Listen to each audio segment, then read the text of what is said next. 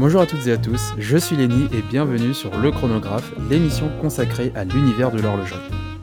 Dans ce podcast, je vous propose un éclairage sur l'actualité horlogère, l'investissement, le marketing et bien plus encore.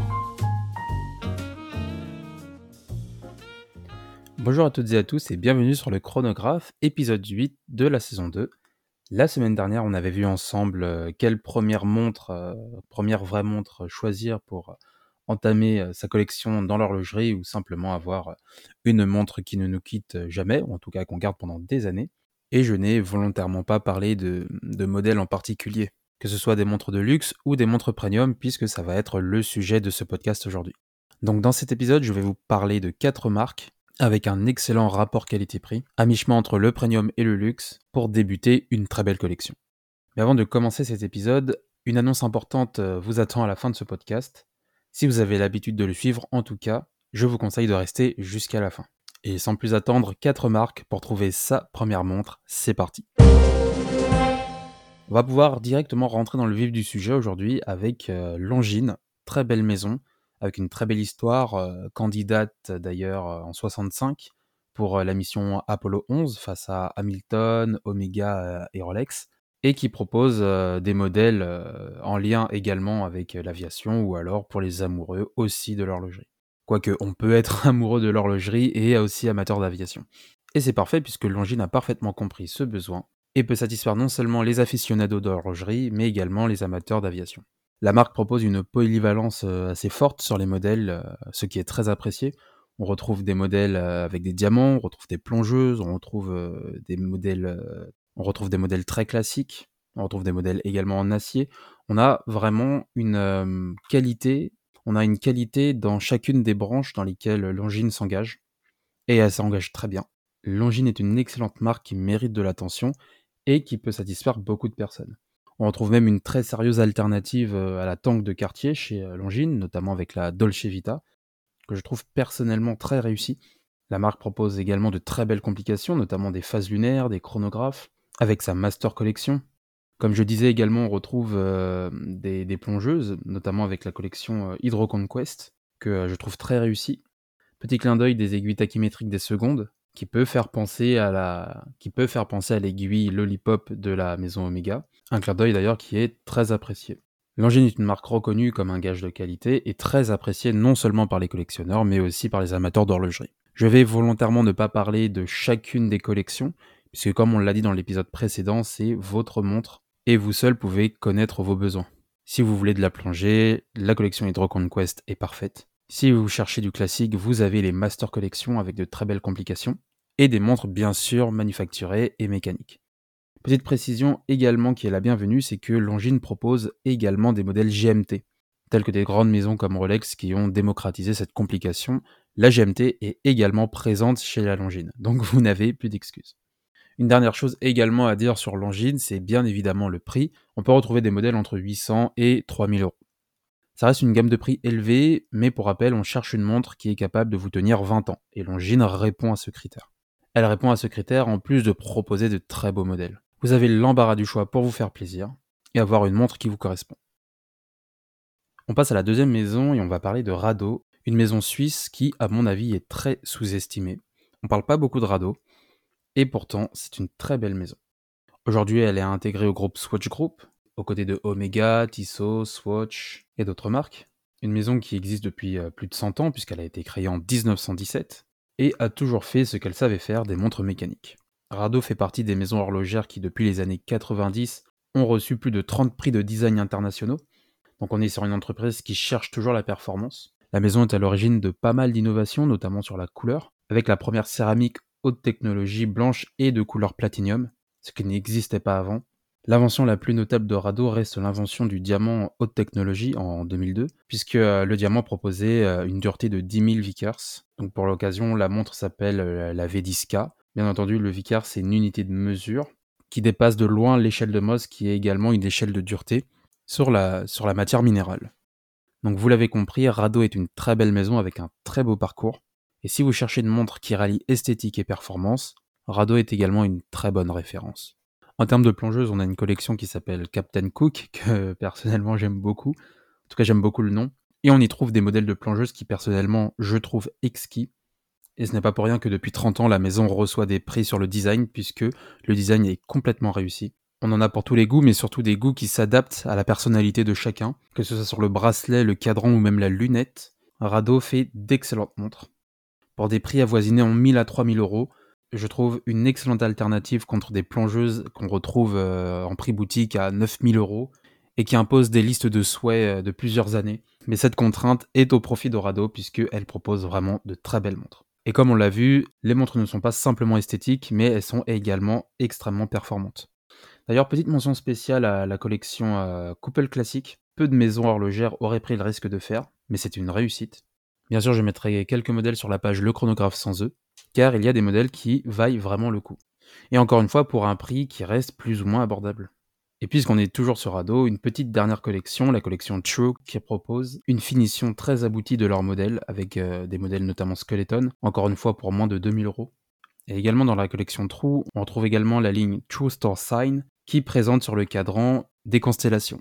Il y a également la vôtre, puisque les montres proposent les 12 signes du zodiaque, sous forme de constellations sur le cadran. Et je trouve l'idée vraiment sympa. C'est des choses qu'on n'a pas l'habitude de voir sur de l'horlogerie, mais Rado y a pensé. Rado, en termes de design, c'est un peu la, maison horlogère qui se dit si vous n'y avez pas pensé, nous on l'a fait. Je vous invite, je vous invite d'ailleurs à vous promener sur leur site si un jour vous cherchez une montre, ou même par curiosité, puisqu'il y a beaucoup de modèles qui sont vraiment sympas. On passe tout de suite à la maison numéro 3 avec des modèles qui, très probablement, sont les modèles les plus abordables des montres présentées, puisqu'il s'agit de la marque Tissot. Tissot également, très belle maison qui a presque toujours été là finalement, qui fait, qui fait partie aussi, comme on l'a dit, du groupe Swatch Group, et pour la petite anecdote, euh, peut-être Tissot, qui aurait pu être numéro 2 de l'horlogerie mondiale, mais par convenance, c'est Omega qui a été propulsé en maison horlogère de luxe, et il a été tenu que Tissot reste dans la gamme premium. Pour ça qu'on ne verra pas de plongeuse Tissot à partir de 5000 euros. Mais la maison n'est pas en reste puisqu'elle propose des mouvements manufacturés Tissot, avec une très bonne qualité et peut-être l'un des meilleurs rapports qualité-prix de ce classement. Parce que sans surprise, on retrouve des Tissot à partir de 300 euros. Certains modèles peuvent monter à 2000 euros. Mais on a en moyenne, euh, des montres euh, qui tiennent très bien la route, avec un très bon prix. Donc Tissot est une maison qui a déjà fait ses preuves et qui continue de faire ses preuves aujourd'hui, en proposant des montres d'une excellente qualité. Je pense notamment avec la collection Le Locle, qui possède euh, son propre mouvement manufacturé, bien entendu, et qui d'ailleurs incarne l'héritage de Tissot, puisque Le Locle reprend le nom de la ville dans le Jura suisse, où la marque a vu le jour. Une montre avec une étanchéité plus que crédible, avec des verres saphirs d'extrême qualité, Tissot représente à elle seule l'idée qu'on a de la montre classe.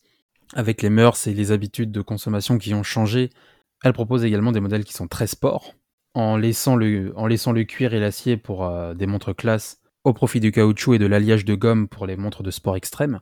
Du côté des plongeuses, on retrouve de très belles collections, euh, dont la collection Seastar 1000, non très probablement euh, en référence avec les Seamaster de Omega, mais qui propose toutefois des cadrans inédits propres à Tissot, et qui ne sont pas empruntés à d'autres maisons, et pour ça, bravo.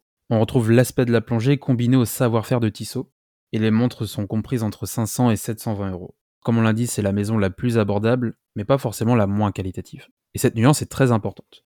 Et euh, une fois n'est pas coutume, mais euh, mention spéciale à, toi, la Tissot Seastar 1000 euh, Powermatic 80.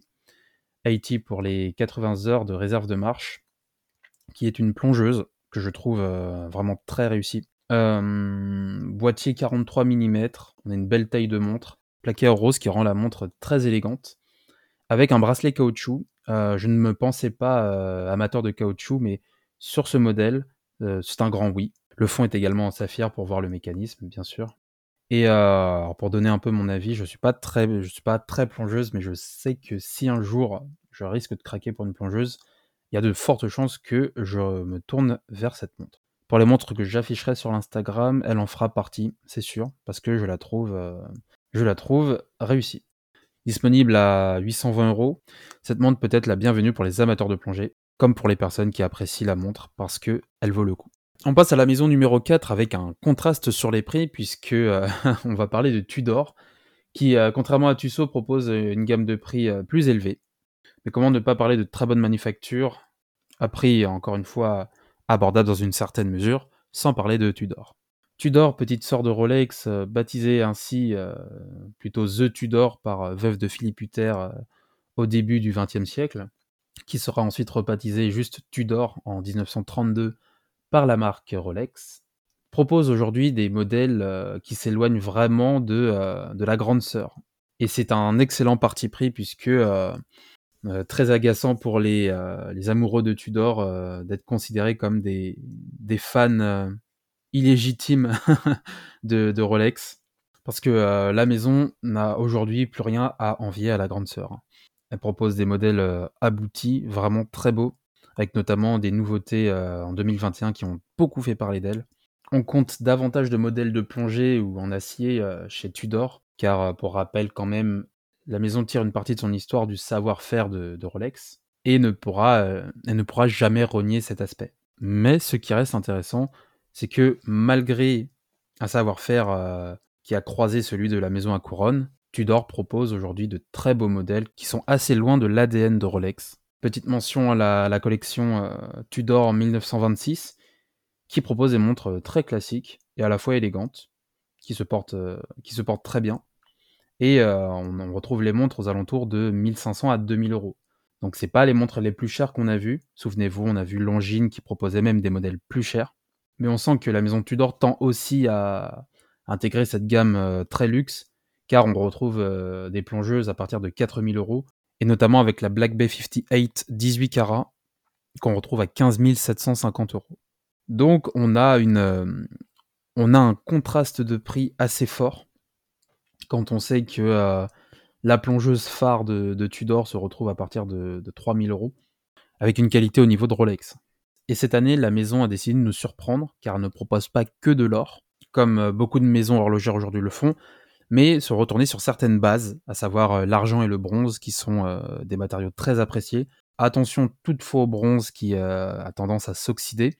Est-ce que de nouveaux procédés ont été réalisés sur les montres en bronze pour ne plus avoir cet effet d'oxydation qui fait noircir la montre? Mais en tout cas, c'est proposé et la montre répond très bien en bronze. Elle est elle est très belle.